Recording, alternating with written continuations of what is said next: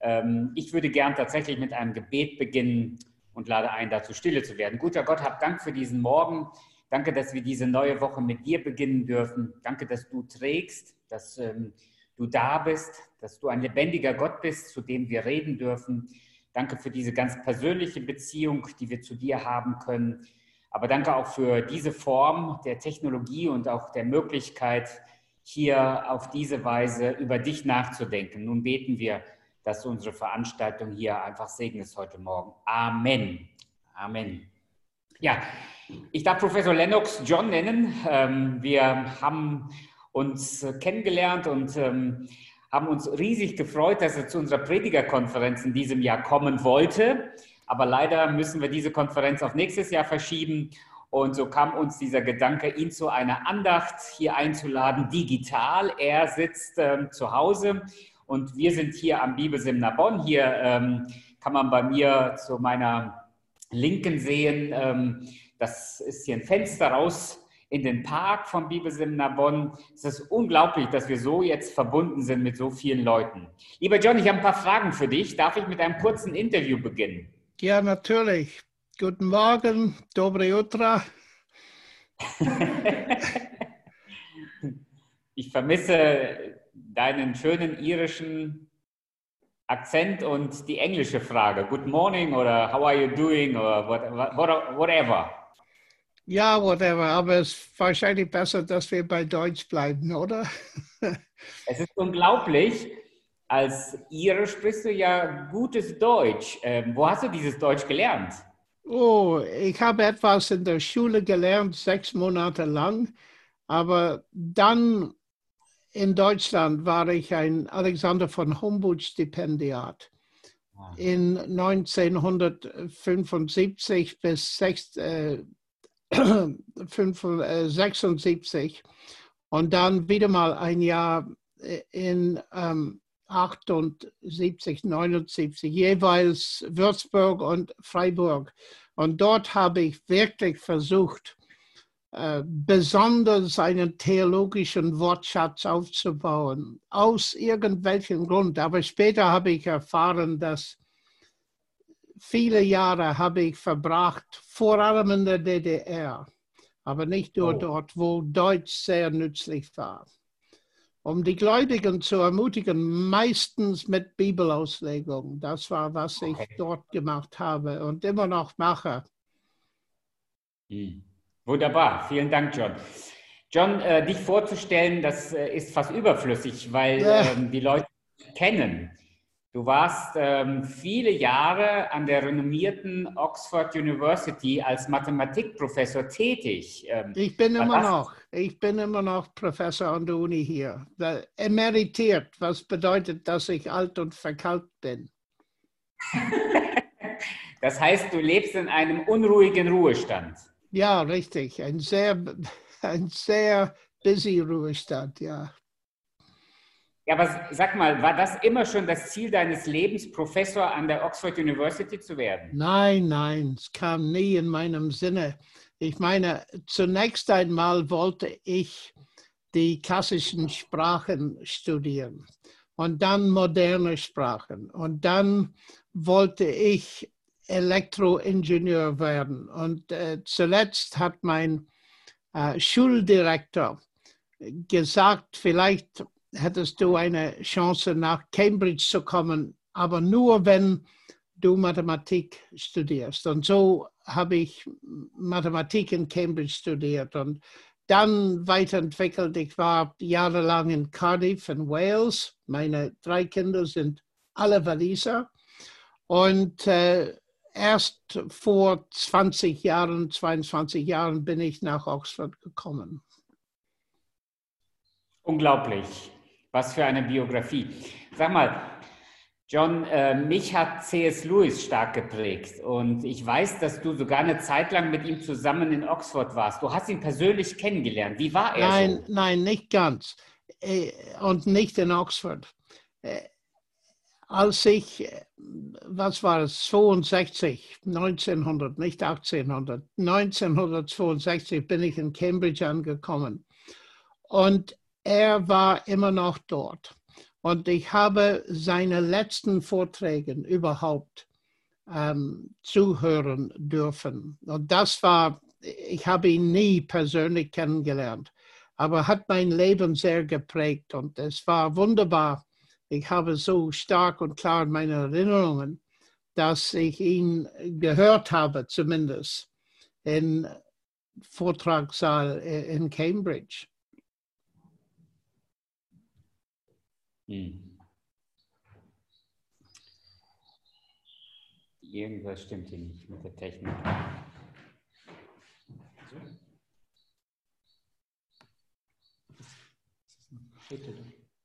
John, hörst du mich? Ja, ja, ja sicher. Kein Problem. Entschuldigung. Alles klar. Ich dachte, es, ähm, die Technik würde hier stoppen. Nein, nein. John, ich habe eine Frage. John, ähm, du hast mit den großen Atheisten dieser Welt debattiert. Mhm. Wie war das? Hast du sie gefragt, ob sie mit dir diskutieren wollen oder sind nein, sie nein, zu dir Nein, das ist alles von außen organisiert worden. Äh, ich habe nichts mit der Organisation zu tun gehabt. Ich bin überhaupt kein Organisator. Und äh, vor, was ist es, mindestens zwölf Jahren habe ich eine Debatte mit Dawkins gehabt. Und das mhm. ist von einem Freund in Amerika organisiert worden, war sehr schwierig zu organisieren. Zunächst einmal wollte Dawkins überhaupt nichts mit mir zu tun äh, zu haben, aber nachdem ich mit ihm debattiert habe, war die ganze Welt offen für mich. Das hat wirklich eine weit und breite Bühne für mich gegeben. Und so habe ich mit Hitchens debattiert, mit Peter Singer und mit vielen anderen prominenten Atheisten. So, es war eine wunderbare Möglichkeit, hoffentlich eine glaubwürdige Version des christlichen Glaubens weiterzusagen. Und äh, es ist interessant zu sehen, auch heute noch, kommen Leute zum Glauben durch die Aufnahmen dieser Debatten. Es ist wunderbar zu sehen, wie der Herr in seiner Gnade die Debatten benutzt hat. Hm. Ja, ich habe, ich will nicht sagen alle, aber ich habe viele Debatten von dir gesehen, zumindest zum Teil auf YouTube, die veröffentlicht wurden. Es hat meinen Glauben gestärkt und es hat mich unglaublich ermutigt, mit welcher auch, ich sag mal, Kompetenz, aber auch mit welcher Demut und mit welcher Authentizität du deinen Glauben vertrittst gegenüber solchen Leuten. Vielen Dank dafür. Bitte schön, das ist Gottes Gnade.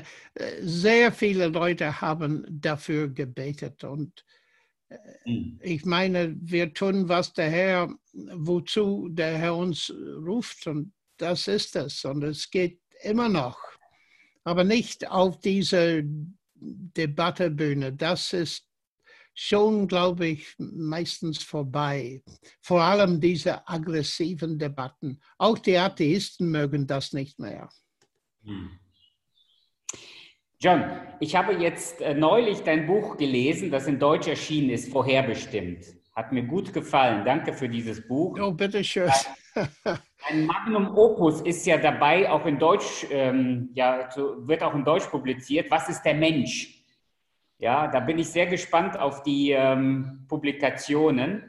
Aber ja, das waren, das äh, ist vielleicht für die Zuhörer heute interessant, weil der, die Quelle, ich meine, der Grund, warum David Gooding, der war mein äh, Vater im Glauben in mehreren Sinnen, er ist jetzt einige paar Jahre beim Herrn, äh, die waren ursprünglich für Russland geschrieben. Ah.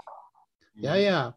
Und äh, wir haben durch Jahre, ich meine seit äh, der Wende in Deutschland, 89, sind wir zusammen sehr oft äh, in Russland gewesen. Ich vor allem in Sibirien und dann später äh, viele Besuche in die Ukraine. Und äh, diese Bücher sind für Zuhörer in diesen Gebieten, ehemaligen Sowjetunion geschrieben. Und daher hoffentlich werden Sie bei den Zuhörern heute einen gewissen Resonanz finden. John, äh, dein letztes Buch, das du geschrieben hast, ist äh, Wo ist Gott in dieser Welt? Zumindest meines Wissens. Oder hast du in der Zwischenzeit noch ein Buch ge geschrieben? So, nein, so nein, so schnell geht es nicht. Äh, dieses Buch habe ich vor was, einem Monat geschrieben, in einer Woche. Das war erstaunlich. Ich habe einfach das Gefühl, dass, weil ich Mathematiker bin, dass das Wachstum des Coronavirus wird äh, sehr schnell exponentiell wachsen. Und äh, ich habe versucht, dann etwas zu schreiben, um den Gläubigen zu helfen und auch äh, Leute zu stimulieren, die vielleicht nicht so sehr viel an Gott in letzter Zeit gedacht hatten. Ich kann nur sagen, vielen Dank für auch diesen Beitrag, den du geleistet hast.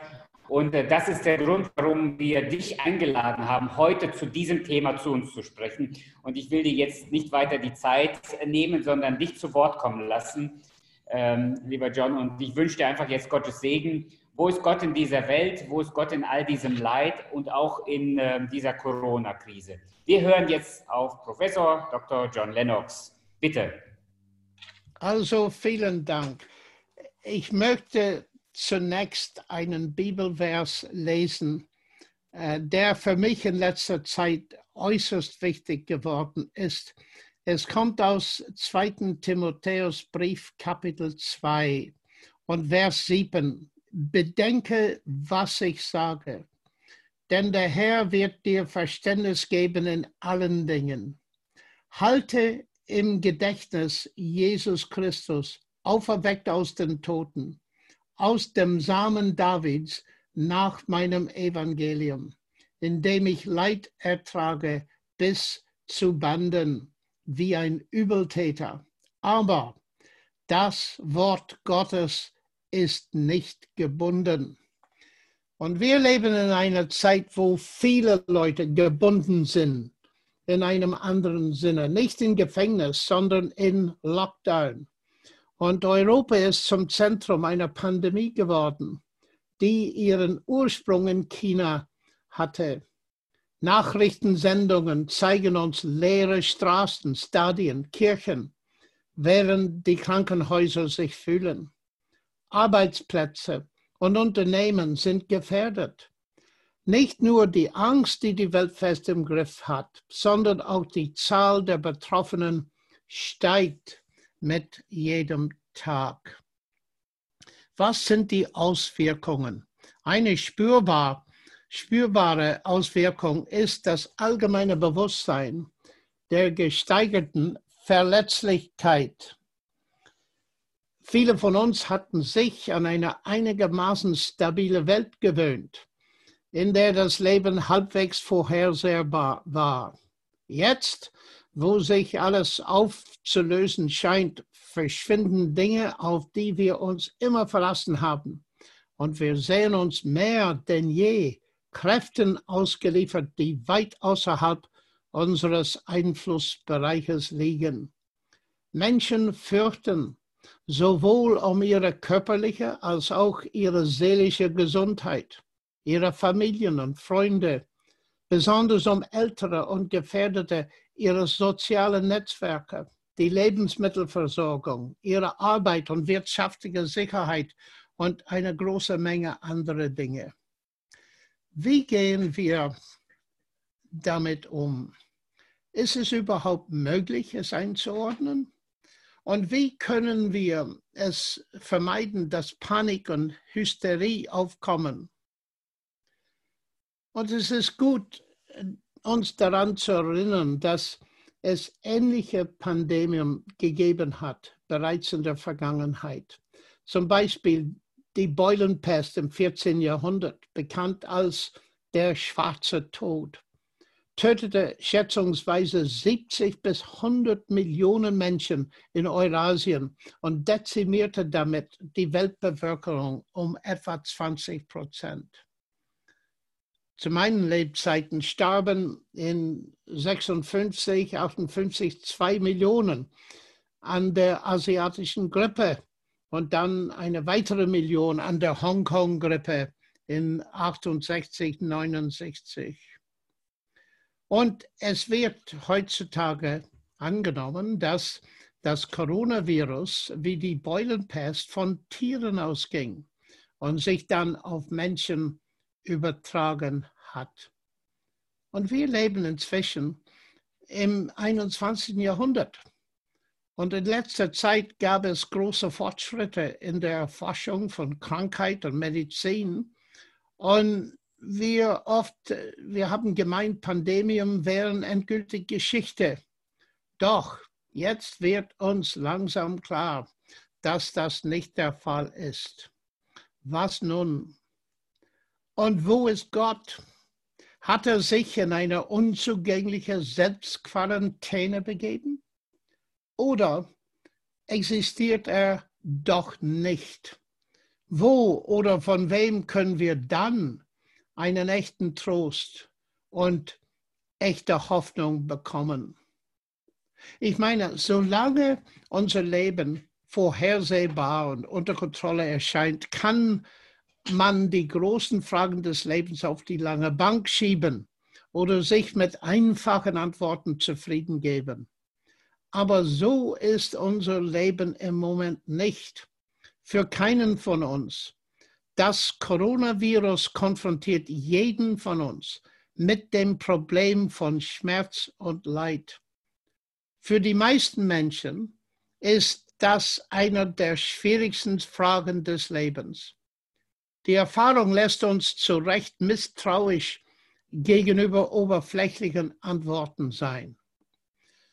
Also lass uns diese Arten von Antworten vermeiden und stattdessen so ehrlich wie möglich einige der Ansätze durchdenken, die mir geholfen haben, mit diesen schwierigen Fragen zu ringen. Schmerz und Leid gehen auf zwei verschiedene Ursachen zurück.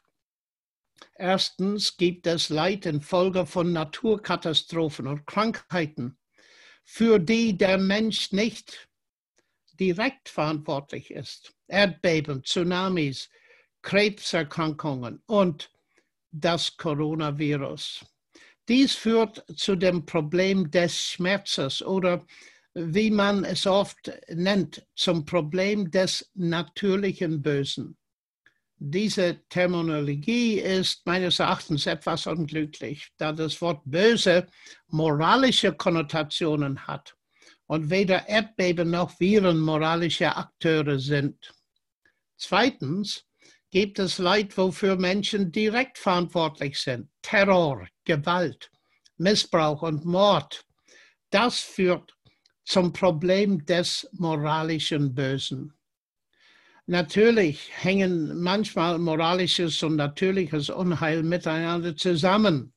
Die Sache ist sehr kompliziert. Zum Beispiel, die Hauptannahme bei Covid-19 ist, dass das Virus von Tieren auf den Menschen übersprang. Vielleicht, weil diese Wildtiere in ihren Käfigen gestresst wurden und dadurch viele Viren in die Luft sprühen. Eine Misshandlung der Natur durch gewinnsuchende Menschen. Und so, es kann sein, dass am Anfang zumindest dieser Virus hat mit moralischer Böse zu tun. Und dann gibt es zwei Blickwinkel zu berücksichtigen. Erstens der Blickwinkel des Leidenden und dann zweitens der Blickwinkel des Beobachters, der das Leiden sieht, aber selbst nicht leidet.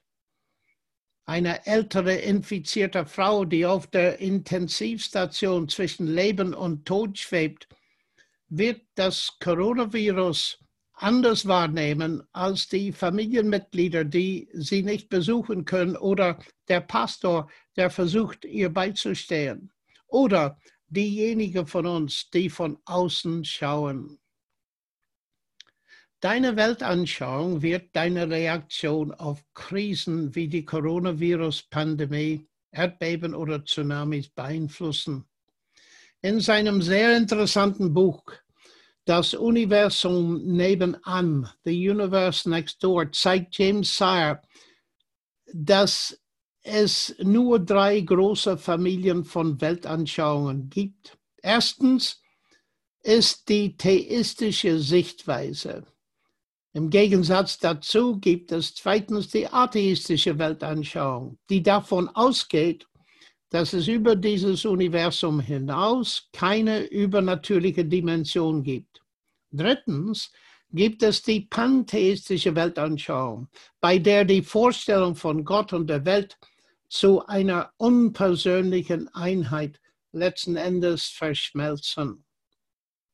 Es ist mir auch klar, dass es auch Menschen gibt, die eine skeptische oder agnostische Sicht vertreten. Aber man kann nicht skeptisch oder agnostisch in Bezug auf alles sein, weshalb sich die meisten tief im Inneren zu einer der drei oben erwähnten Weltanschauungen zuordnen lassen. In 2011 bin ich in Neuseeland gelandet ein paar Tage nach dem schweren Christchurch-Erdbeben. Dort habe ich verschiedene Reaktionen beobachtet, je nach Weltanschauung. Viele Christen zum Beispiel bekräftigten nach dem Erdbeben beispielsweise ihren Glauben an Gott mit den Worten aus Psalm 46.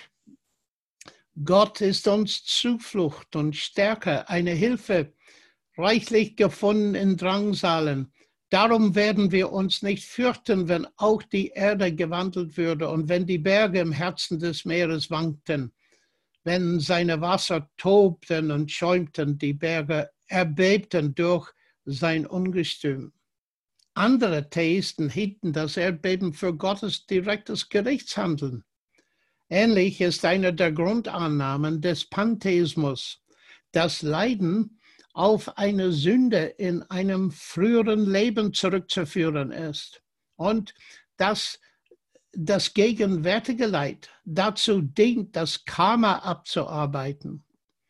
Da diese Ursache-Wirkungskette unzerstörbar ist, macht es keinen Sinn, sich um Linderung der Schmerzen zu bemühen. Das würde den Prozess der Reinigung nur auf eine Reinkarnation verzögern lassen. Ich persönlich finde das sowohl grausam als auch hoffnungslos. Um die Sache noch komplizierter zu machen, betrachten manche östlichen Philosophien Leiden als bloße Illusion. Was sagt die Bibel dazu? Nach der Bibel ist es nicht richtig, nur weil jemand leidet oder einen Unfall hat, den Rückschluss zu ziehen, dass er oder sie heimlich schwer gesündigt haben muss.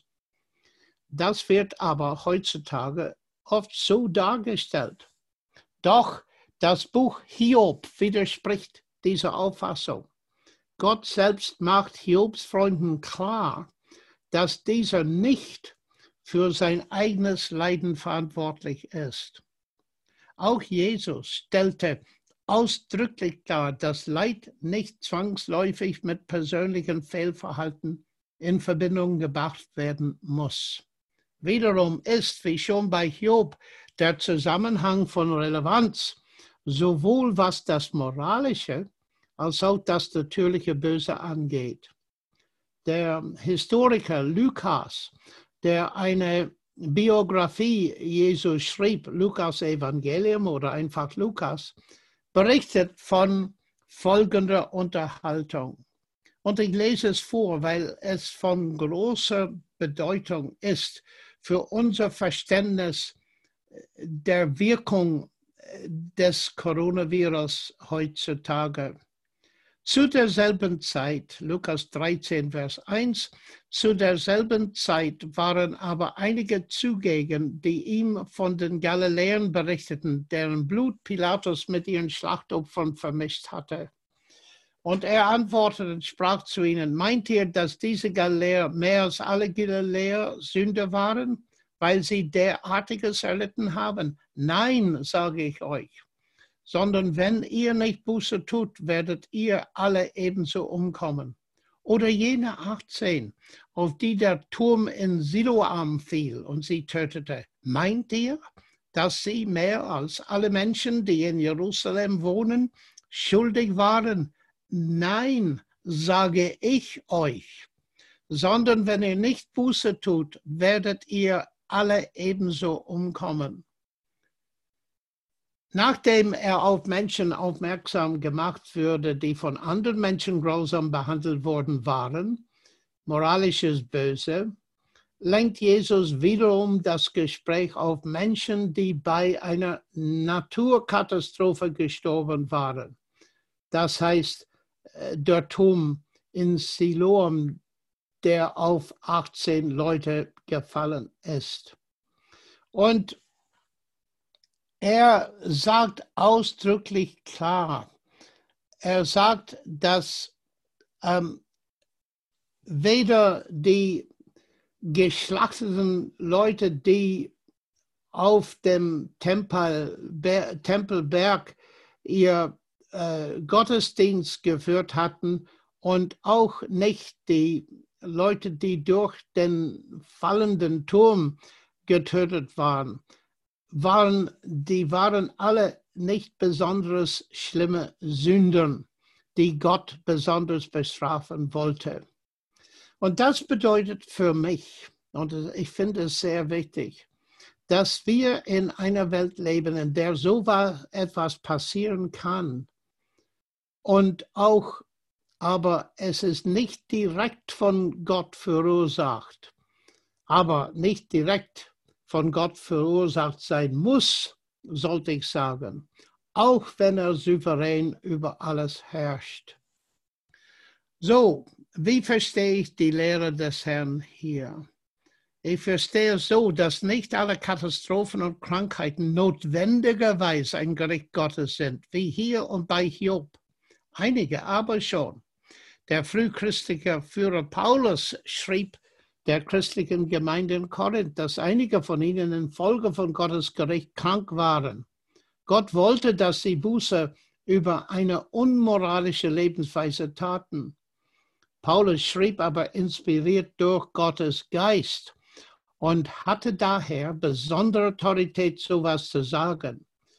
Im Angesicht des Coronavirus haben wir eine solche Autorität heute nicht. Und ich merke etwas, wenn Leute heute so sprechen, als ob Gott direkt ein Land oder eine Gruppe von Leuten äh, richtet, wenden die Zuhörer nicht zu Gott, überhaupt nicht. Im Gegensatz ärgern sie sich über das, was sie als Anmaßung finden. Auf der anderen Seite, wir sollen uns auch nicht einreden lassen, dass Gott durch diese Pandemie nichts zu sagen hat. Insbesondere westlichen Gesellschaften, die sich weitgehend von Gott als kulturell irrelevant abgewandt haben. Daher sollten wir Jesus wichtige abschließende Bemerkung beachten, die uns zeigt, dass es hier um mehr geht. Die Tatsache allein, dass man verschont blieb, bedeutet nicht, dass man unschuldig ist. Jesus sagte weiter, wenn ihr nicht Buße tut, ihr alle ebenso umkommen werden. Das heißt, Covid-19 und andere Tragödien machen Menschen bewusst, machen uns alle bewusst, dass wir sterblich sind dass wir die Herrschaft nicht besitzen. Und bald fängt man fast automatisch an Tod, Ewigkeit und Gott zu denken. C.S. Lewis sagte mal, das Leid Gottes Megafon wäre. Wach auf. Und ich maße mir nicht an, mich in diesem Bereich auszukennen. Aber bitte lassen Sie mich einen Moment persönlich sein. Vor einigen Jahren spürte ich einen Schmerz in meiner Brust und wusste, dass etwas nicht in Ordnung war. Ich würde im Eiltempo ins Krankenhaus gebracht, wo man mich bat, mich von meiner Frau zu verabschieden. Ein fachkundiger medizinischer Eingriff rettete mich in letzter Sekunde vor einem schweren Herzinfarkt. Infarkt, der mit hoher Wahrscheinlichkeit tödlich gewesen wäre. In meinem Herz hat es sozusagen ein Erdbeben gegeben. Fast zur selben Zeit wie dieses Herzproblem verlor meine Schwester ihre frisch verheiratete 22-jährige Tochter an einem bösartigen Hirntumor. Nun, während ich Gott für meine Genesung danke, ja, was ich auch tue, was soll ich meiner Schwester sagen über Gott? Und wie spreche ich heute inmitten einer Pandemie wie dem Coronavirus über Gott, wenn es kaum was Positives, sondern viel ungelöste Katastrophen zu sehen gibt? Solche Erfahrungen lassen niemanden einfach zur Tagesordnung übergehen. Mich für meinen Teil haben sie sehr viel gelehrt. Mir würde bewusst, dass ich sterblich und anfällig bin. Und ich sehe mein Leben jetzt als wertvolles Geschenk an, das ich wertschätzen möchte. Dieses Ereignis verstärkte das Bewusstsein, dass mein Leben einen weiteren Zweck und eine Berufung hat. Viele denken trotzdem, dass die einzige Reaktion im Blick auf Krisen und Naturkatastrophen ist, sich von Gott abzuwenden und sich dem Atheismus zuzuwenden. Sieh doch selbst heißt es dann, dass Coronavirus, Krebserkrankungen, Tsunamis und Erdbeben beweisen doch, dass es keinen Gott gibt. Wir müssen der Tatsache ins Augen blicken, dass das Universum genauso ist, hat, gefühlskalt, desinteressiert, ob wir leben oder sterben. Der schottische Aufklärungsphilosoph David Hume verwies auf die Problematik, mit der sich jeder Christ auseinandersetzen muss und auch jeder andere Mensch. Bezug nehmend auf einen griechischen Philosophen aus dem dritten Jahrhundert machte er diese viel zitierte Aussage, die ich öfters heutzutage höre. Epikurs alte Fragen sind noch unbeantwortet. Will er, das ist Gott, übel verhüten und kann nicht? Dann ist er ohnmächtig. Kann er und will nicht, dann ist er boshaft. Will er und kann er, woher dann das Übel? Aber wohin führt eigentlich der atheistische Weg? Es fehlt nur ein kleiner Schritt zu Richard Dawkins dogmatischer atheistischer Reaktion auf die Realität des Leidens. Er schrieb, in einem Universum voll Elektronen und selbstsüchtiger Genen, blinden physikalischen Kräften und genetischer Replikation werden einige Leute Schmerzen erleiden, während andere Glück haben. Und du wirst darin weder einen Reim oder eine Vernunft noch Gerechtigkeit finden. Das Universum, so wie wir es kennen, ist genauso, wie wir es in Anbetracht seiner Eigenschaften auch erwarten würden, wenn es im Grunde genommen weder Design noch Zweck, kein Böses, kein Gutes, sondern nichts als blinde, erbarmungslose Gleichgültigkeit gibt. Der DNS ist das egal.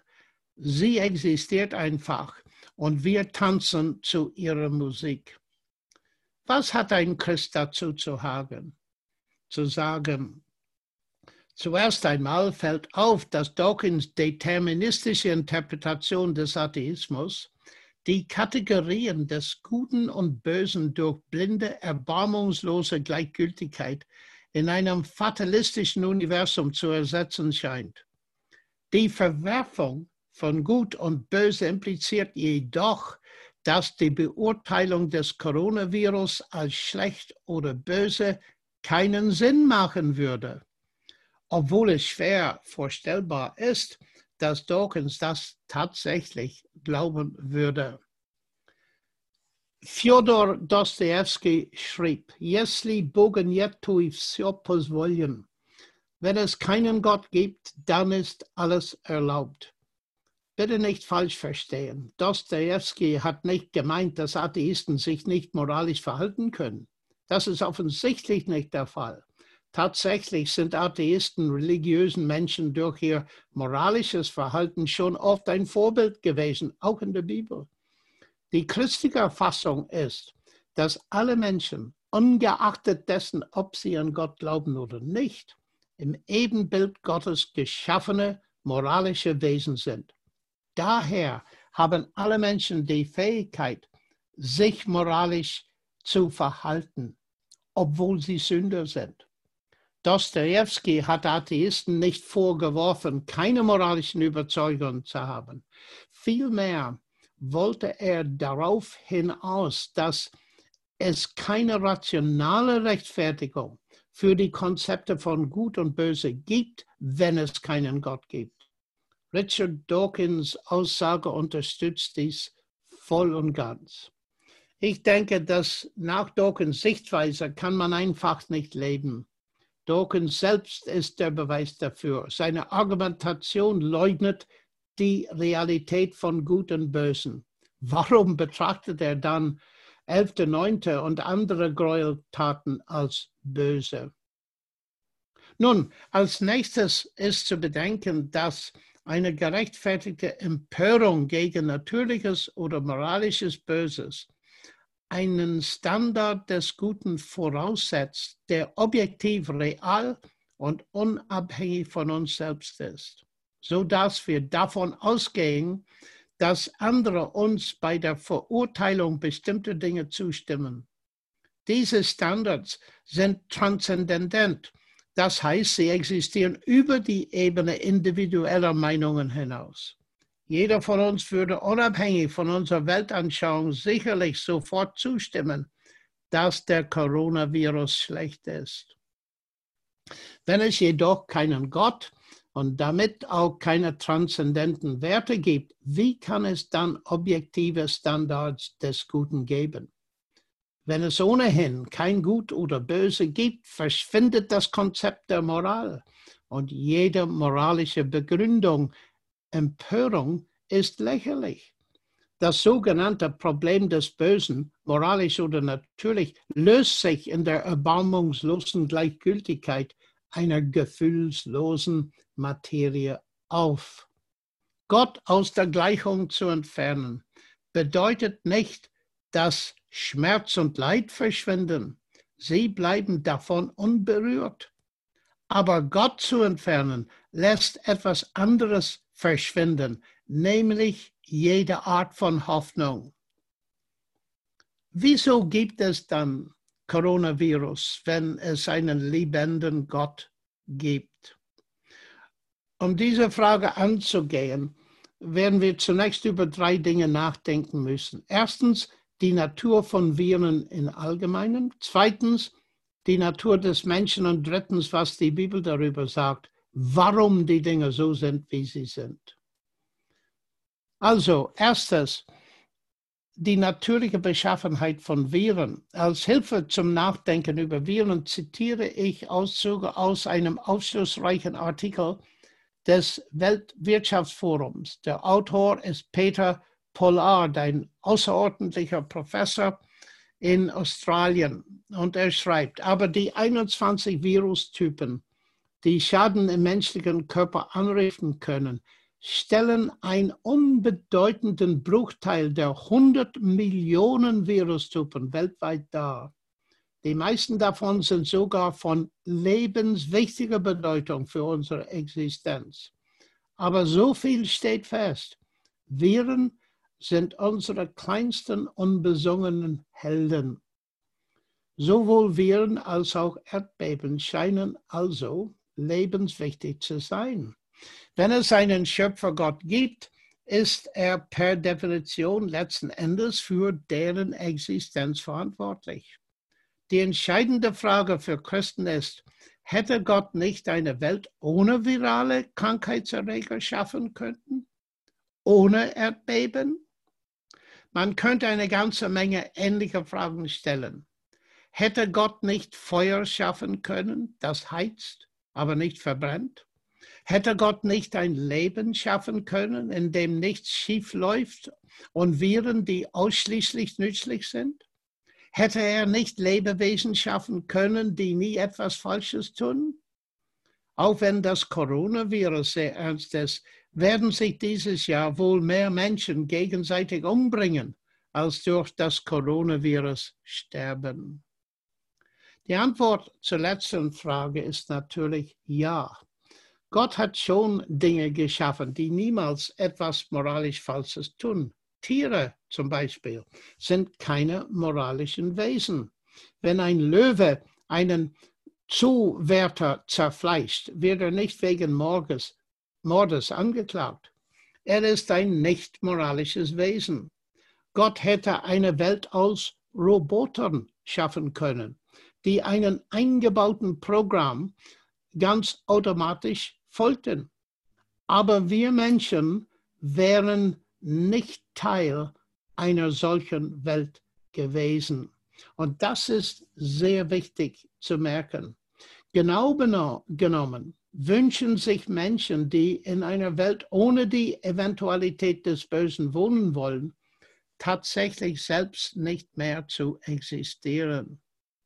Das liegt daran, dass eine der größten Gaben, die Gott uns gegeben hat, der freie Wille ist. Wir haben die Fähigkeit, Ja oder Nein zu sagen.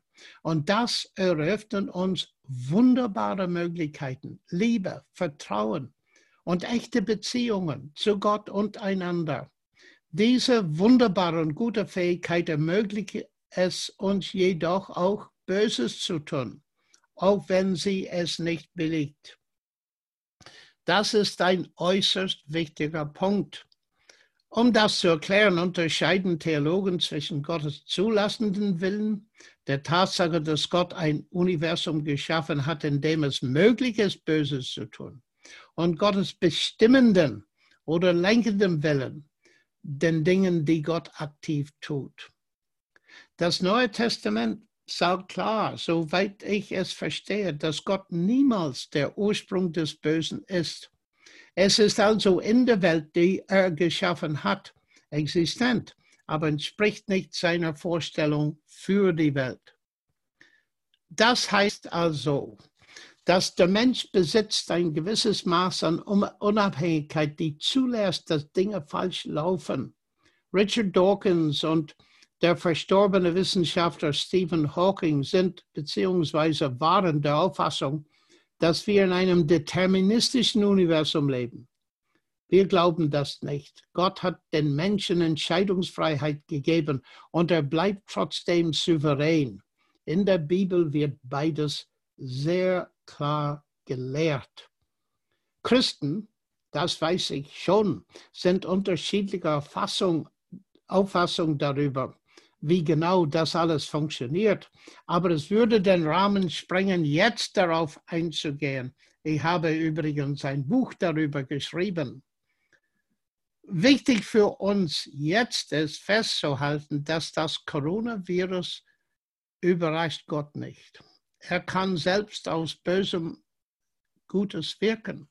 Und seine Pläne werden dadurch nicht durchkreuzt obwohl es in Situationen wie der gegenwärtigen Krise gar nicht so einfach ist, dies zu akzeptieren. Gleichzeitig sind wir für unsere Reaktionen auf die Krise und aufeinander verantwortlich, denn er hat uns diese Freiheit gegeben. Wir leben in einer Welt, in der Dinge schiefgehen und in der die Menschen die Möglichkeit haben, sich für das Böse oder das Gute zu entscheiden. Warum ist das so?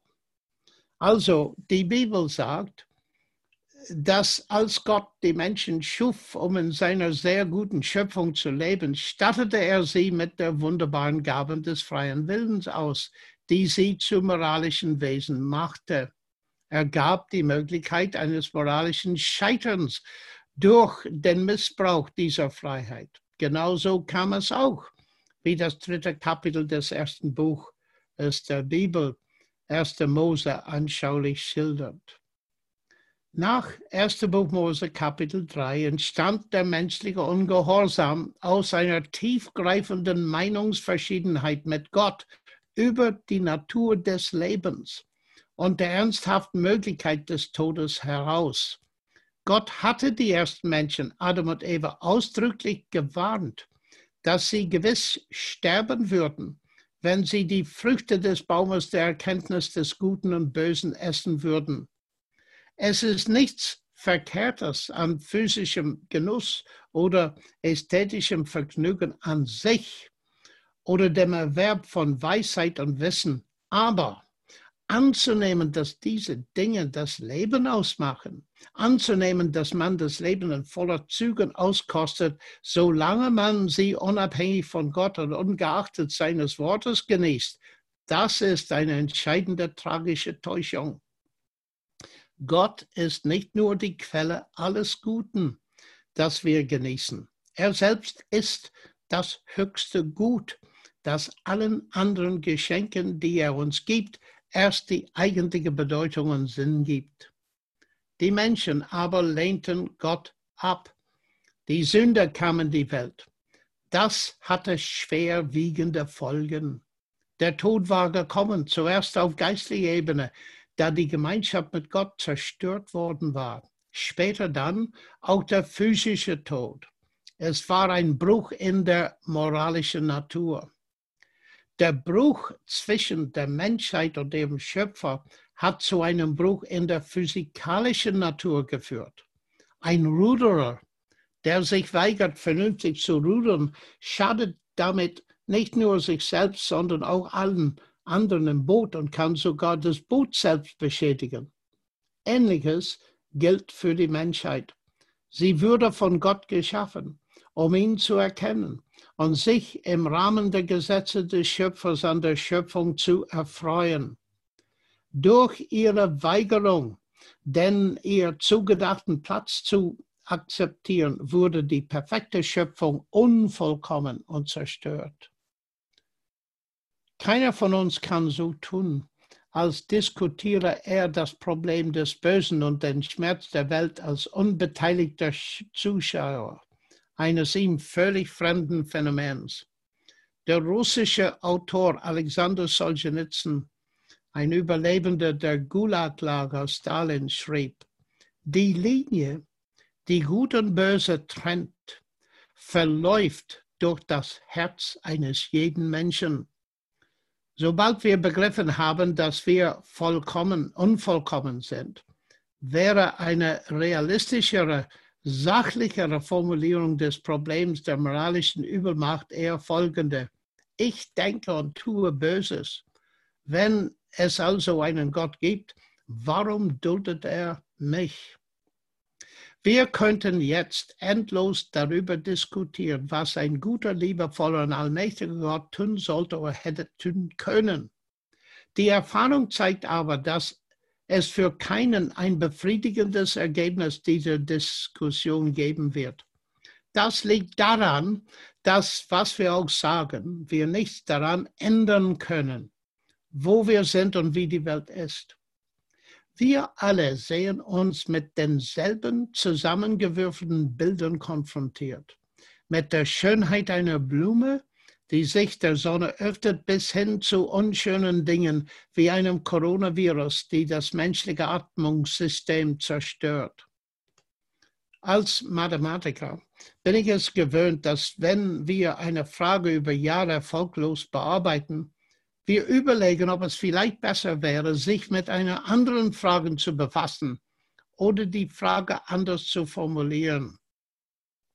Tatsächlich denke ich, dass es eine weitere Frage gibt, die wir hier zu diesem Punkt stellen können.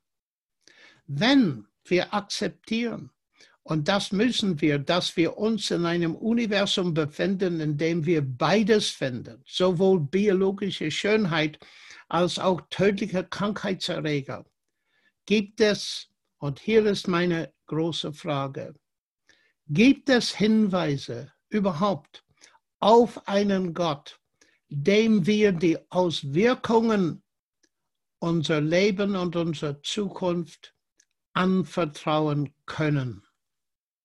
Wenn wir uns Gott anvertrauen wollen, müssen wir überzeugt davon sein, dass er gut ist.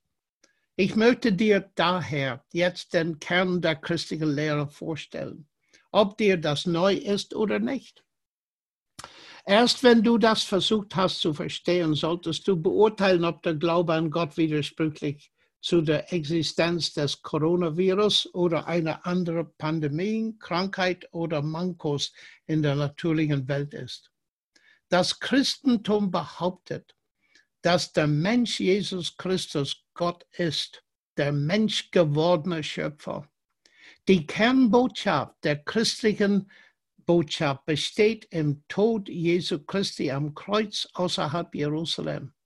Es stellt sich sofort die Frage, warum der fleischgewordene Gott in diesem Sinne an einem Kreuz hängt.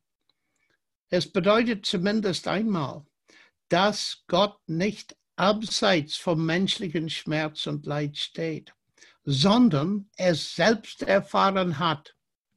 Deshalb ist ein Christ auch nicht zuallererst jemand, der das Problem der Schmerzen, des Leidens und des Coronavirus gelöst hat, sondern er ist jemand, der an dem Punkt gelangt ist, einen Gott zu lieben und ihm zu vertrauen, der eben selbst auch gelitten hat. Aber das ist nur die Hälfte der Geschichte. Wenn dieses Leid alles gewesen wäre, was Jesus auf sich genommen hat, hätten wir niemals davon gehört.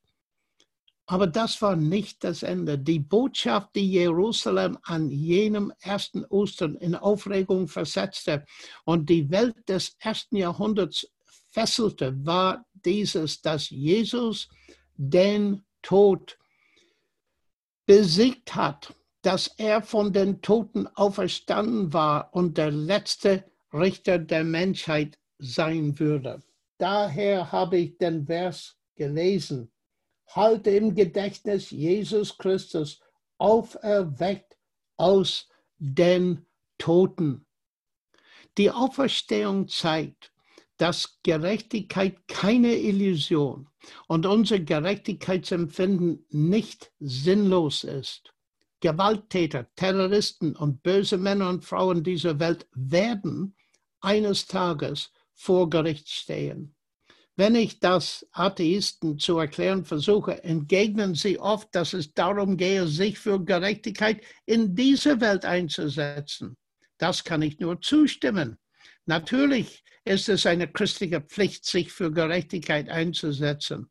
Aber ich gebe zu bedenken, dass das zu kurz greift und keine Lösung zur Frage der letztendlichen Gerechtigkeit darstellt denn die gibt es im Atheismus per Definition nicht. Atheismus ist eine Beleidigung unseres moralischen Empfindens. Die biblische Sicht im Gegensatz dazu ist, dass ultimative Gerechtigkeit sehr real ist. Gott ist die Autorität hinter dem moralischen Gesetz und wacht darüber. Wir erwarten ein endgültiges Urteil, bei dem es vollkommene Gerechtigkeit in Bezug auf jede Ungerechtigkeit geben wird, die seit Erschaffung der Erde je begangen würde. Mit Gerechtigkeit lässt sich nicht spaßen. Als der christliche Apostel Paulus den Philosophen auf dem Areopag in Athen einen Vortrag hielt, sagte er ihnen, dass Jesus von den Toten auferweckt und zum Richter der Welt ernannt worden war. Eine Tatsache, die garantiert, dass es einmal eine abschließende Antwort auf die tiefsten menschlichen Fragen geben wird. Wir neigen dazu, auf Gerechtigkeit zu hoffen. Einige sind aber vielleicht auch weniger enthusiastisch, was letztendliche Gerechtigkeit angeht, denn es stellt sich die Frage, wie wir persönlich zu Gott stehen. An so einen Gott kann ich nicht glauben, sagen einige, während sie gegen das moralische Übel protestieren und Gott beschuldigen, nicht einzugreifen. Genau das ist das Problem unserer eigenen Antwort auf Gottes zukünftiges Gericht. Wir befürworten es nur, solange es das Leben anderer und nicht unser Leben betrifft. Tatsächlich ist es viel einfacher, das Böse bei anderen zu sehen und nicht in uns selbst. Wenn wir also darüber denken, wie Gott angreifen sollte, würden die meisten von uns vorschlagen, dass Gott die bösen Menschen um uns herum beseitigen sollte, aber doch nicht uns. Schließlich sind wir nicht so böse wie die anderen. Die Bibel lehrt jedoch, dass alle gesündigt haben und die Herrlichkeit Gottes nicht erreichen. Wir schaffen es nicht einmal, unsere eigenen moralischen Standards einzuhalten, geschweige denn Gottes. Wir müssen es nun einmal die zehn Gebote ein anschauen. Wir alle brauchen deshalb eine Lösung für das Problem der Sünde und Schuld, die zwischen uns und Gott steht, ob wir uns dessen bewusst sind oder nicht. Dem Christentum nach ist diese Lösung wieder einmal das Kreuz und die Auferstehung Jesu. Diese Ereignisse zeigen uns nicht nur das Problem des Bösen und des Leids und eine Lösung des Gerechtigkeitsproblems auf. Wir sehen darin, was der Name Jesus bedeutet. Er wird sein Volk erretten von ihren Sündern. Aufgrund des Todes und der Auferstehung Jesu werden die, die Buße tun, Buße bedeutet Umkehr, Vergebung des Bösen in ihnen und ihres Beitrags zu menschlichen Schmerz und Leid erhalten. Friede mit dem persönlichen Gott, der das Universum erschaffen hat und aufrecht erhält. Ein neues Leben aus neuer Kraft und das Versprechen einer zukünftigen Welt, in der es kein Leid mehr geben wird.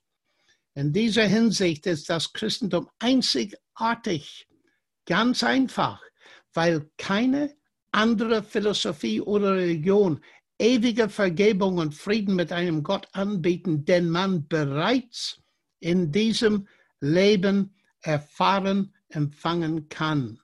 Ein Christ ist also nicht ein Mensch, der das Problem des Leids gelöst hat, sondern vielmehr jemand, der einen Gott vertrauen und lieben gelernt hat, der für ihn gelitten hat. Ich komme bald zum Schluss. Es gibt ein Ereignis, in Johannes 11, das ich in der aktuellen Situation sehr hilfreich finde. Maria und Martha verlieren ihren Bruder und Jesus wusste davon. Dennoch war er nicht rechtzeitig da, um ihm zu helfen. Die Schwestern glaubten zwar, dass Jesus sie und ihren Bruder Lazarus liebte, aber Jesus blieb auf Distanz. Und in letzter Zeit würde mir häufig diese Frage gestellt, wo ist Gott? Ist er auch in Quarantäne? Als Jesus bei den Schwestern eintraf, sagt Martha, Herr, wenn du hier gewesen wärst, wäre mein Bruder nicht gestorben. Sie zweifelte also nicht seine Macht an, kann sich aber auch nicht vorstellen, dass Jesus aus der Ferne wirken kann. Daraufhin entwickelt sich ein tiefgängiges Gespräch über die Auferstehung zwischen den beiden. Maria aber ist ganz anders als ihre Schwester. Zwar sagt sie dem Herrn genau wie Martha, Herr, wenn du hier gewesen wärst, wäre mein Bruder nicht gestorben. Doch dann begann sie zu weinen. Und Jesus stand dort auf dem Friedhof, sieht ihr weinen und was der Tod bei kleinen Familien anrichtet. Genau das können wir auch heute weltweit beobachten. Eine Pandemie hat riesige Ausmaße, beruht aber letztlich auf Millionen von kleinen familiären Tragödien. Als Jesus das sah, weinte auch er. Ich denke, es ist an der Zeit, in der es nötig ist, dass wir auch echte Emotionen zeigen. Dass Jesus dies tat, wird am Kreuz offenbar. Ich versuche in Gesprächen genau das anzusprechen. Der Mittelpunkt unseres Glaubens besteht darin, dass Gott in Jesus Christus Mensch wurde und ans Kreuz ging. Gott distanziert sich nicht von Leid, sondern würde Teil davon. Viele fangen hier schon an, es zu begreifen. Aber es geht noch weiter. Jesus hat die Schuld unserer Sünde auf sich genommen. Ich behaupte, dass keine andere Religion mit dem christlichen Glauben mithalten kann. Das Christentum bietet Vergebung, wenn wir Buße tun und Christus vertrauen. Und eine Gewissheit bis über den Tod hinaus, weil Jesus von den Toten auferstanden ist. Das sollten wir in diesen Tagen breit und weit weiter erzählen. Frieden inmitten einer Pandemie, Das kann nur Jesus geben. Für uns alle stellt sich die Frage, vertrauen wir ihm, dass er es tut? Also, zum Schluss kommen, bilde ich mir ein, dass ich alle Fragen, die diese Krise aufgeworfen hat, beantwortet habe? Absolut nein. Ganz im Gegenteil. Ich stehe selbst vor einer ganzen Reihe von Fragen, über die ich gern mehr Klarheit hätte. Jedoch eines Tages werde ich sie haben. Sagt Paulus, denn wir sehen jetzt mittels eines Spiegels undeutlich, dann aber von Angesicht zu Angesicht. Jetzt erkenne ich stückweise, dann aber werde ich erkennen, wie auch ich erkannt worden bin. In der Zwischenzeit, meine lieben Freunde, werde ich versuchen, einen guten Rat zu beherzigen. Gott ist zu gut, um lieblos zu sein. Und er ist zu weise, um sich zu irren. Und wenn wir seine Hand nicht erkennen können, müssen wir seinem Herzen vertrauen. Ich danke Ihnen sehr für die Einladung, zu Ihnen zu sprechen und für Ihre lange Aufmerksamkeit. So, das war John Lennox mit seinem Vortrag. Ganz, ganz herzlichen Dank. Das ähm, wird ja gar nicht langweilig, dir zuzuhören, sondern im Gegenteil, man würde am liebsten noch weiter zuhören wollen, lieber John. Ganz herzlichen Dank. Jetzt oh, kommt es zu der QA-Session. Du hast gesagt, wir dürfen noch ein paar Fragen stellen und Gerne. Äh, bleiben noch Minuten übrig. So komme ich hier mit der ersten Frage, die uns hier im Chat erreicht hat. Ähm, Lukas Morasch fragt, ist es der äh, ist es Gott, der das Leid über die Menschen bringt, oder nutzt er immer den Satan als Akteur, wie bei Hiob? Darauf bist du eingegangen im Laufe des Vortrags, aber vielleicht willst du trotzdem noch mal kurz darauf eingehen. Ja, das ist eine sehr komplizierte Frage. Und äh, wie ich erwähnt habe, ha, habe ich ein Buch, äh, Buch über diese schwierigen Fragen des Determinismus und so weiter. Offensichtlich gibt uns das Buch Job einen Blick hinter der Szene seiner Situation. Und wir müssen dort sehr vorsichtig sein, dass wir nicht meinen, dass wir seine Situation immer auf allen anderen Situationen ähm, übertragen können. Ein Einblick ist uns auch gegeben, wenn zum Beispiel Petrus ein Gespräch mit dem Herrn hatte. Satan hat euer begehrt, dass er euch wie äh, Weizen sichtet. Und dort sehen wir ähnlich wie Hiob, dass Satan, ja, er konnte etwas, aber Gott hat immer die Herrschaft. Und wie der Fragende hat gesagt, Gott benutzt ihn in einer gewissen Hinsicht, um damals die Jünger zu sichten. Und das war eine positive Sache. Das Interessante daran ist, der, das Metapher, das Jesus äh, benutzt hat, Weizen sichten. Man sichtet Weizen, um das Schlechte von dem Guten zu trennen. Und so, äh, der Herr hat gesagt, dass was Satan tun würde, ist eine positive Sache im, An im Angesicht auf, auf Petrus selbst. Wir müssen vorsichtig sein, wenn wir versuchen zu sehen, ähm, welcher Teil zum Beispiel Satan hat in einem gewissen Ereignis. Zum Beispiel äh, in Lukas 13, der Herr hat Satan überhaupt nicht erwähnt. Und wir müssen sehr vorsichtig sein, denke ich. Offensichtlich, erste Buch Mose, ist es klar, dass wir Menschen haben die ganze Situation nicht selber bewirkt.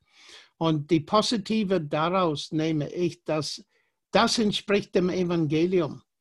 Äh, wir haben die Sünde nicht in die Welt geführt. Das ist schon längst vor uns passiert.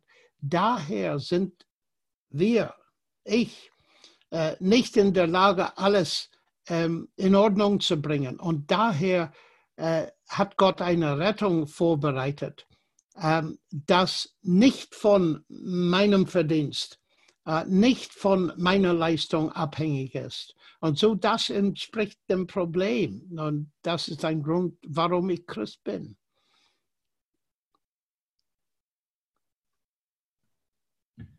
Ja, vielen Dank, John. Ich äh, setze einfach mal fort. Hier ähm, haben uns weitere Fragen erreicht. Die nächste Frage heißt, ähm, wie ist das mit dem Blindgeborenen, bei dem Jesus deutlich sagt, dass keiner gesündigt hat und er zur Verherrlichung Gottes so war? Atheisten meinen, das wäre ja ähm, grausam, dass Gott so handelt. Wie würdest du diese Frage beantworten? Ich habe das nicht ganz verstanden, dass äh, Jesus sagt, und das war gegen äh, den, Hintergrund, den Hintergrund vielleicht von dieser Karma-Denken dass er oder seine Eltern gesündigt hat. Und Jesus sagt, nein, das ist nicht der Fall. Gottes Herrlichkeit wird dadurch zum Vorschein kommen. Aber was war genau der Punkt? Atheisten reagieren worauf? Ja, also wahrscheinlich, wenn ich die Frage hier richtig verstehe, ähm, warum gebraucht Gott ein Leid, also diese Blindgeburt, um sich zu verherrlichen. Ähm, das muss doch ein grausamer Gott sein, dass er sich durch das Leid der Menschen verherrlichen will. Ich glaube, hier, hier ist, ist ein Missverständnis. Leid hat verschiedensten Stufen. Und denken wir an Fußballspieler zum Beispiel. Äh, ich weiß, dass sie trainieren sehr hart. Sie sind bereit, viel Leid auf sich zu nehmen, damit sie Superstars werden. Das heißt, wir sehen zumindest in den Grundstufen, dass Leid eine positive Wirkung hat. Grundstufe ist, dass wir so beschaffen sind, dass wir Leid in unserem Körper ähm, empfinden können, so dass wenn ich meine Hand in das Feuer tue, dann sofort reagiere ich auf äh, das Schmerz. Das ist eine sehr gute Sache. Und dann können wir stufenweise weitergehen. Dostoevsky selber hat gesagt, er könnte sich keinem äh, Mensch, guten Mensch ähm, vorstellen, der nicht gelitten hat. Das heißt, dass etwas Leid ähm, baut den Charakter auf. Und das können wir alle verstehen. Ich glaube, die Schwierigkeiten kommt wegen des Ausmaßes des Leids, das wir bei Covid-19 sehen. Das ist so viel in, in, in, in, auf einmal. Aber wie ich versucht habe zu sagen in meinem Vortrag, dass äh, Leid wir sehen nicht in einem großen Haufen, sondern das Leid ist das Leid von kleinen individuellen Familien. Und im Grunde genommen hatte ich überhaupt keine Antwort dazu, wenn ich nicht glaubte, dass der Tod nicht das Ende ist und dass wir einen Gott haben, der vollkommen fair ist und er wird alles letztlich äh, richtig richten. Und ich kann das alles nicht richten. Und meine Frage ist, wenn wir das alles sehen, gibt es Gründe genug, um ihm zu vertrauen? Es gibt keine einfache Antwort, weil wir hinter den Kulissen nicht sehen. Ich weiß nicht, was Gott mit ihnen äh, tut. Und umgekehrt, sie wissen nicht, was Gott mit mir tut. Und letzten Endes die Frage für mich ist, gibt es genug ähm, Indizien, äh, worauf ich ihn vertrauen kann? Und in Jesus vor allem sehe ich diese Indizien. Okay, hier kommt die nächste Frage aus einem Chat hier von Zoom. Wie kann man menschengemachtes Leid von Gottes zugelassenem Leid unterscheiden? Woran unterscheidet man das Leid? Mit Schwierigkeit, wie der Fragende sehr gut weiß. mit, mit Schwierigkeit. Aber dort ist genau was der Punkt äh, in Lukas 13. Äh, die Gefahr dort war, ah, dieser Turm ist auf diesen 18 gefallen, weil sie sehr schwere Sünden waren. Jesus sagte, nein, wir können es nicht beurteilen. Und es ist ähnlich, wenn ich ein Beispiel geben darf. Viele Leute sagen zu mir, ah, Coronavirus ist Gottes Gericht. Schau mal die äh, Pesten im Alten Testament an. Und ich sage, Vorsicht, wir haben Gottes Wort über diese Peste. Wir haben, soweit ich weiß, kein Wort Gottes über Coronavirus 19. Und die Sache ist sehr kompliziert. Es ist klar, dass wenn ich zu viel trinke und Auto fahre und dann komme äh, gegen eine Mauer und äh, bin äh, Querschnitt gelähmt dadurch, dann offensichtlich äh, habe ich mich selbst sozusagen in, ein, in eine Situation geraten, was irgendwie ein Gericht auf mich ist. Und ich habe erwähnt in meinem Vortrag, dass Paulus schrieb zu den Korinther, einige von euch, das heißt, das heißt etwas Schmerz und Leid ist als ähm, Gericht Gottes zu sehen. Aber wir müssen sehr, sehr vorsichtig sein, wenn wir uns entscheiden, wer das ist und wer nicht. Und ich meine es ernst, ich habe es oft gemerkt in letzter Zeit, wenn Leute sagen, ah, das ist Gottes Gericht, das äh, wehrt die Menschen weg von Gott ab. Sie sagen, wer denkst du, dass du bist, dass du weißt genau, was Gott tut, das ist nur Stolz und, und Anmaßung. Aber wenn man tut, was Jesus getan hat, ähm, wenn ihr alle nicht Buße tut, dann werdet ihr äh, auch äh, alle sterben, dass die Tragödie, was immer der letzte Grund ist, und es kann eine Mischung sein, sowohl als auch, was immer der Grund ist, es warnt mir direkt, dass ich sterblich bin, dass ich nicht die Beherrschung habe. Und es, ich fange an, an die Ewigkeit und an Gott zu denken. Und wir müssen wirklich mit äh, sens sehr sensibel vorangehen bei diesen Fragen. Ein pastorales Herz ist äußerst nötig zurzeit. Vielen Dank, lieber John. Ähm, hast du noch ein paar Minuten? ja, ja, gerne.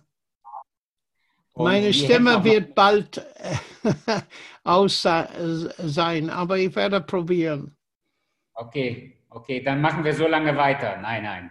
Wir wollen noch ganz kurz auf einige Fragen eingehen und dann werden wir auch abschließen. Also hier, wenn ich die, ich lese mal die Frage vor. Hier fragt jemand, wie kann man im Gespräch mit Ungläubigen am besten reagieren, wenn sie einen als Christ mit der Frage nach dem Leid konfrontieren, so dass sie interessiert werden in der Begegnung mit Gott? Ja, das ist eine sehr wichtige Frage. Wie können wir glaubwürdig sein? Und als erstes würde ich sagen, dass es wichtig ist, Leute zunächst einmal so weit kennenzulernen, wie es möglich ist. Was ich damit meine, ist, dass ich versuche persönlich, ich versuche selbst, Leute zuerst Fragen zu stellen, bevor ich versuche, Antworten zu geben. Weil sehr oft als Christen meinen wir, wir haben die Antwort. Und die Leute merken das und das hilft nicht. Was so wichtig ist, die Menschen, vor allem Menschen, die leiden oder die Angst haben, äh, aus vielen Gründen, die wollen gehört zu werden.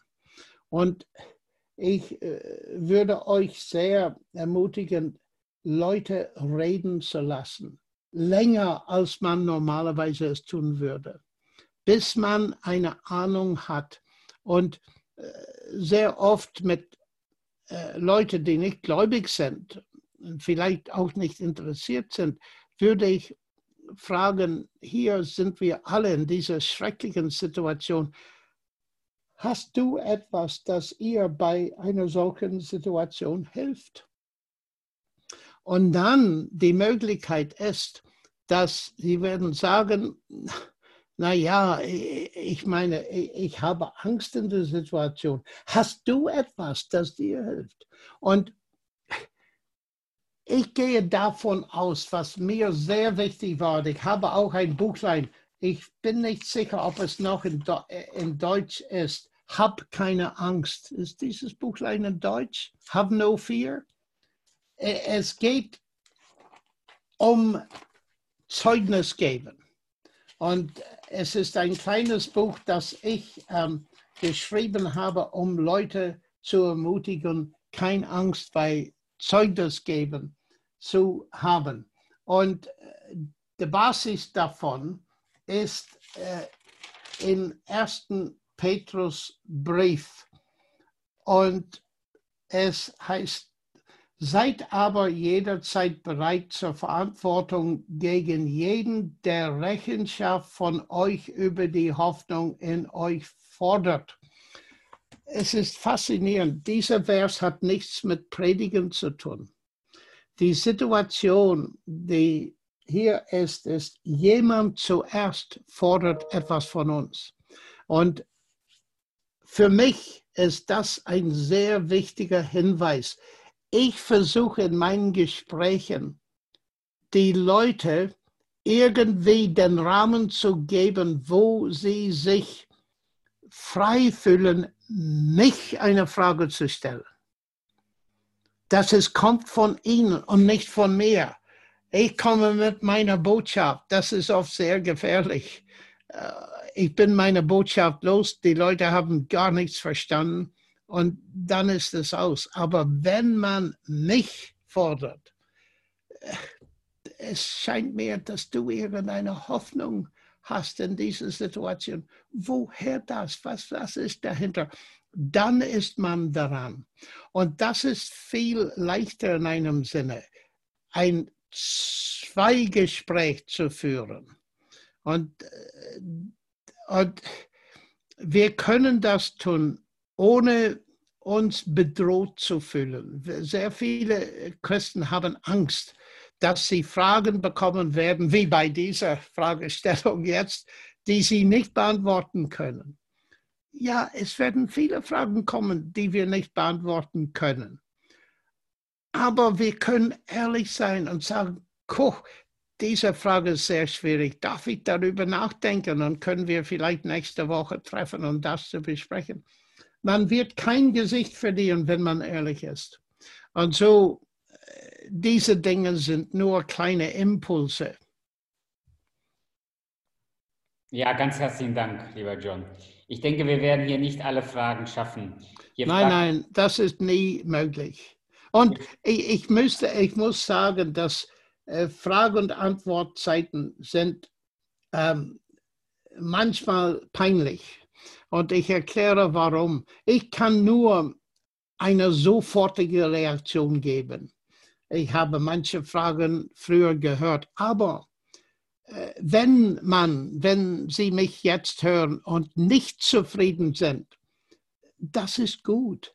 Warum ist das gut? Weil wenn die Frage ernst gemeint würde und nicht einfach einen Test ist, wie viel weiß dieser Lennox oder nicht. Wenn es eine ernste Frage war, dann viel wichtiger als was ich dazu sage, ist die Arbeit, die Sie machen werden nach dieser Zeit zusammen, um eine befriedigende Antwort für Sie zu bekommen. Und das ist das Test für meine Zuhörer. Wenn du nicht zufrieden bist, gut. Aber wenn du nichts machst, nachher, um zufrieden zu werden, dann das beweist mir etwas. John, äh, jemand fragt hier, ob du äh, Atheisten kennengelernt hast, die dann zum lebendigen Glauben gefunden haben. Oh ja, ja. Ich meine, ich bin hier überzeugt, wie ich gesagt habe, dass das Evangelium die Kraft Gottes ist. Und wenn ich nicht durch meine Leben viel, mein Leben viele Leute äh, erfahren habe, die äh, zum Glauben gekommen sind, wäre ich hier nicht der Redner sein. Und was so interessant ist, auch per Internet, wir sind jetzt im Internet, Ständig bekomme ich Briefe von überall in der Welt, von Leuten, die zum Glauben gekommen sind, durch was sie von meinen Vorträgen, Debatten und so weiter im Internet gesehen haben. Ständig. Jede Woche, jeden Tag oft. Und das ist die Gnade Gottes und das Wirken Gottes. Und ein Teil meiner Überzeugung, dass das Christentum die Wahrheit ist, ist durch diese Erfahrung, dass Gott am Wirken ist. Sonst wäre es nicht so. Ganz herzlichen Dank, lieber John. Ähm, man merkt, du bist nicht nur ein hervorragender Mathematikprofessor in Oxford an der Universität, sondern auch ein hervorragender Theologe. Heute haben wir ganz viele junge Theologiestudenten zugehört und ähm, hoffentlich überlegen auch einige, demnächst Theologie zu studieren. Ähm, hast du einen guten Rat oder Empfehlung, warum junge Leute heute Theologie studieren sollten? Ich würde sagen, Theologie ist wichtig. Die Bibel kennenzulernen ist noch wichtiger. Und was sehr äh, wichtig für euch ist, Studenten, wenn ich euch reden äh, ansprechen darf, ist die Gefahr, wenn wir Theologiestudenten sind, ist, dass wir immer am Studieren sind, um Dinge für andere vorzubereiten. Und die Gefahr für mich auch ist, dass wir das Wort Gottes immer für andere vorbereiten und wir lassen das Wort Gottes nie oder fast nie direkt zu uns zu sprechen.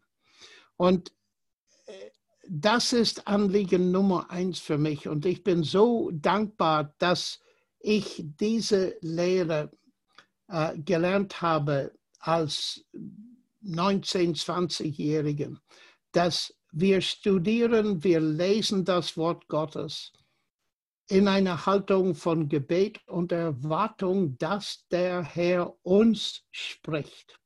Weil letzten Endes die Überzeugung, dass die Bibel Gottes Wort ist, kommt dadurch, dass wir seine Stimme darin erfahren.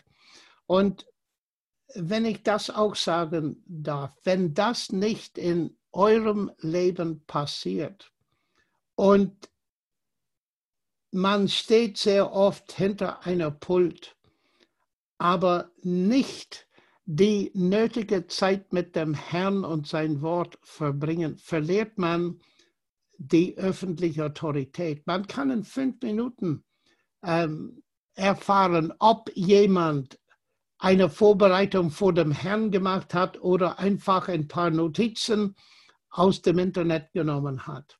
Und was unsere Welt dringend nötig hat, ist glaubwürdige junge Leute, junge Menschen, die den Herrn ernst nehmen. Und das nimmt Zeit. Man kann nicht erwarten, das Wort Gottes zehn Minuten jeden Tag zu lesen und dann äh, in Vollmacht für den Herrn in die Welt hinauf, hinauszugehen. Und äh, das wäre mein, mein Anliegen, Zeit zu nehmen, allein und vielleicht mit anderen. Und als ich Student war in der Universität, ich merkte dieses Bedürfnis. Und ich habe ein Seminar organisiert, drei Stunden jeden Sonntagnachmittag und manchmal am Mittwochabend, wo junge Leute zusammenkamen, um äh, die ganze Zeit sich mit dem Wort Gottes zu befassen. Und zurückblickend sehe ich, aus dieser Gruppe sind führende Bibellehrer, Evangelisten und so weiter in, in die Welt hinausgegangen. Und so, das, das wäre mein Anliegen, so direkt jetzt gefragt. Lieber John, das war ein wunderbares Schlusswort. Ähm, unsere Zeit ist abgelaufen, deine Stimme hat gehalten und wir hätten zu gerne dich noch länger gehört. Aber würdest du denn jetzt gleich zum Abschluss noch mit uns beten? Gerne. John, aber bevor du betest, möchte ich mich von den ganzen Zuschauern und Zuhörern verabschieden, ihnen danken, dass sie dir zugehört haben. Dir möchte ich danken, dass du uns heute hier so besucht hast. Wir hoffen, dass wir dich irgendwann auch mal hier präsent haben auf diesem wunderschönen Gelände. Wir wünschen dir Gottes Segen, Gesundheit, bleib bewahrt und noch viele gute Gelegenheiten, so für den Glauben einzutreten. Und ich weise nochmal freundlich auf das Buch von John Lennox hin. Wo ist Gott in dieser Welt? Es ist ein wunderbares Buch, das sich gut lesen lässt und das man auch gut verteilen kann. Insofern macht Gebrauch davon, kauft dieses Buch und verschenkt es, weil das gibt Antworten auf die Fragen, die nicht nur wir heute hier haben, sondern die Fragen die ganze Welt stellt.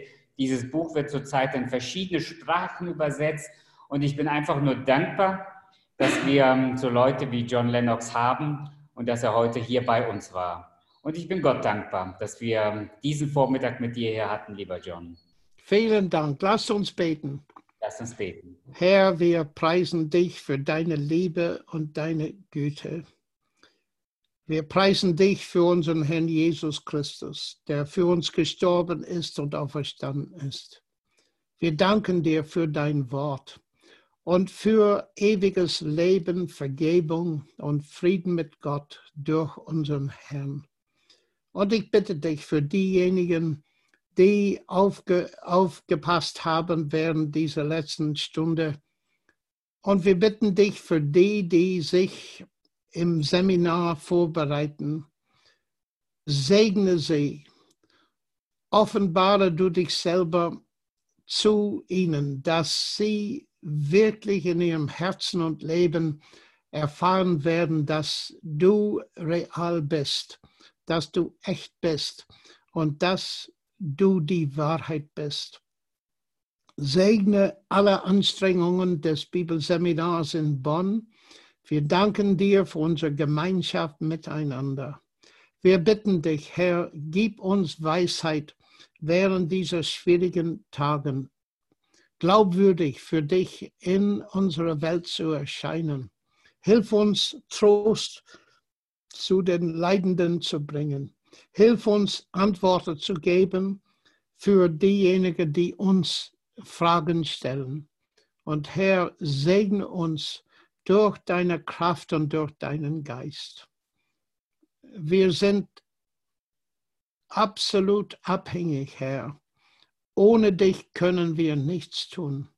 Aber wir danken dir, dass du uns alles gegeben hast, was nötig ist für Leben. Und so segne uns weiterhin, damit wir für Jesus Ehre leben in dieser Welt. Amen.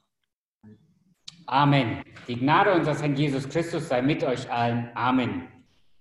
Auf Wiedersehen. Auf Wiedersehen.